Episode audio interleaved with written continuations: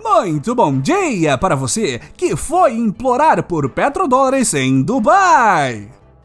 Muito boa tarde para você que está indignado com trabalhadores sem teto comendo camarão. E muito boa noite para você que já deletou todas as críticas que fez ao Alckmin do Twitter. Este é o Boletim do Globalismo Brasileiro, seu relatório semanal sobre a luta do nosso capitão contra as forças comunistas do banheiro do McDonald's e do PSDB. Toda semana a gente traz para você aquilo que nem o seu grupo de Zap Zap mostra. Então, não saia daí!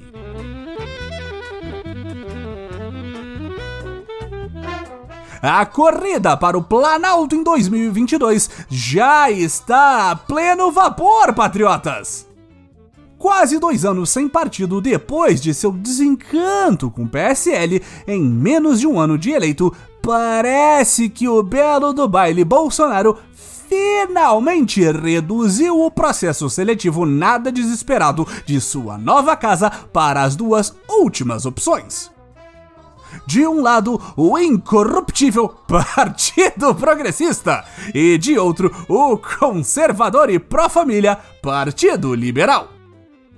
Os patriotas mais educados no jogo político podem até estar estranhando. Afinal de contas, ambos os partidos já se deitaram na cama do comunista PT em anos passados. Mas, como todo homem de bem, completamente desesperado para arranjar um partido para tentar manter o foro privilegiado até 2026 e rejeitado por absolutamente qualquer outra legenda, perdoar é fundamental e faz bem para o coração. Sabe quando você está em dúvida sobre comprar duas coisas caríssimas? Como por exemplo um quilo de osso de boi e de cabeças de peixe, e decide levar as duas por ser incapaz de escolher. Nós aqui do Boletim também desconhecemos este sentimento. Mas parece que é isso mesmo que Jair Bolsonaro fará para decidir qual sigla irá se filiar pelo que os folhetins comunistas andavam falando, a previsão era o capitão se filiar ao PL de Valdemar Costa Neto, um rapaz de origem humilde que acabou se envolvendo com o comunismo, chegando até a ser preso no escândalo do mensalão. E para não deixar o PP de lado, os assessores do governo estavam costurando uma coligação com o partido, que deverá escolher quem complementará a chapa como vice de nosso capitão Bolsonaro, já que General Mourão é carta fora do baralho desde que ousou criticar nosso Messias. Entre os potenciais vices do PP estão nosso querido Arthur Lira, presidente da Câmara dos Deputados, e o bastião do combate à pornografia na CPI da Covid, Luiz Carlos Heinz.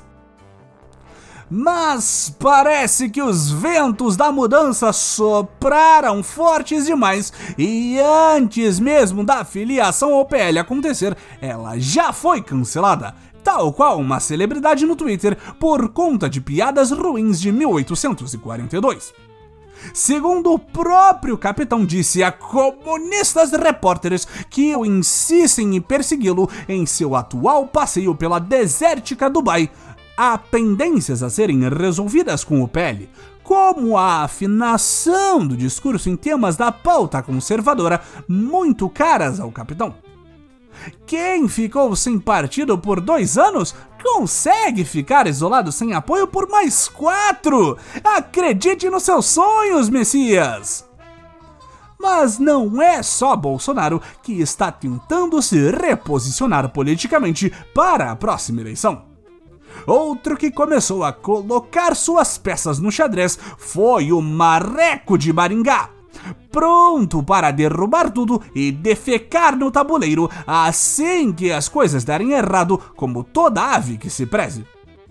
Esta semana, o ex-ministro da Justiça, ex-juiz e ex-aliado de Bolsonaro, Sérgio Moro, se afiliou ao Podemos.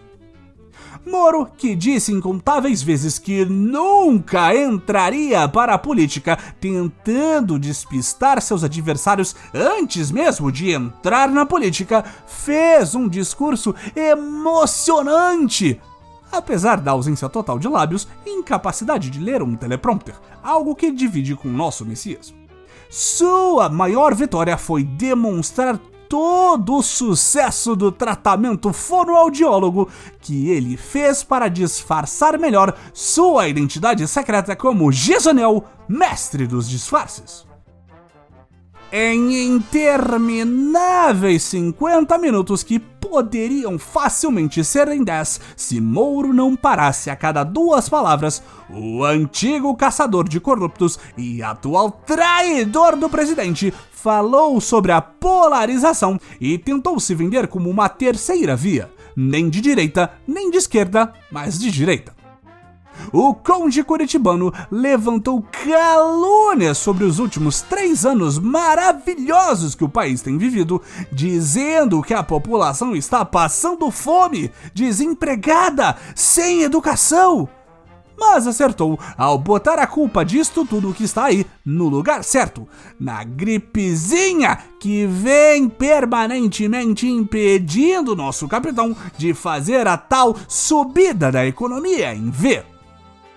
Moro ainda se demonstrou muito chateado por todo o seu trabalho de prender o molusco corrupto ter sido desfeito, dizendo que fica visível como bandidos poderosos estão sendo soltos por tecnicalidades e conceitos difíceis de entender.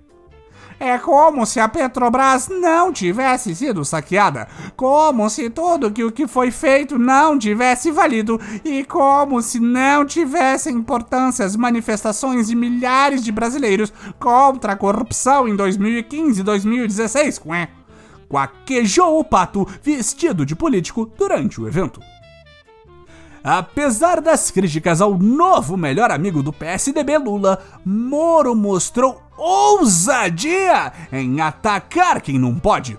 Não faltaram farpas armadas para cima do nosso inocente capitão em uma clara alusão às intervenções de Bolsonaro sobre os órgãos de investigação, Moro reclamou que aprovaram medidas que dificultaram o trabalho de juízes, procuradores e da polícia. Temos que confessar, patriotas, Ficamos estonteados com esta retórica inflamada do outrora bastião da justiça que adorou passar pano para Bolsonaro até ele próprio se tornar vítima do parasita que deixou tomar conta do Planalto. Mas isso tem uma explicação simples. O que Moro tem é ressentimento, porque o capitão acabou com seu palanque da Lava Jato quando pôs fim à corrupção, tirando o PT da presidência. E provando este ressentimento, ele nem é o único ex-Lava Jato tentando entrar para a política. Seu fiel escudeiro e colega de mensagens vazadas Deltan Dallagnol e outros dois procuradores também irão acompanhá-lo na aventura política oficializada no Podemos. Mesmo que agora Moro e seus comparsas oficialmente façam parte do comunismo, até o segundo turno, temos que esclarecer algo muito importante.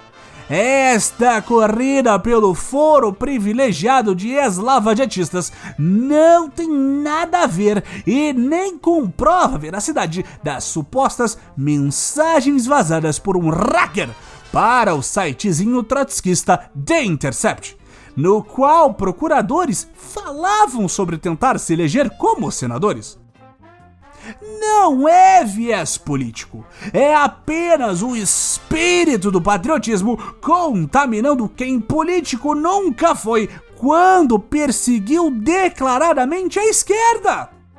E quem discordar disso só pode ser mais um maldito comunista!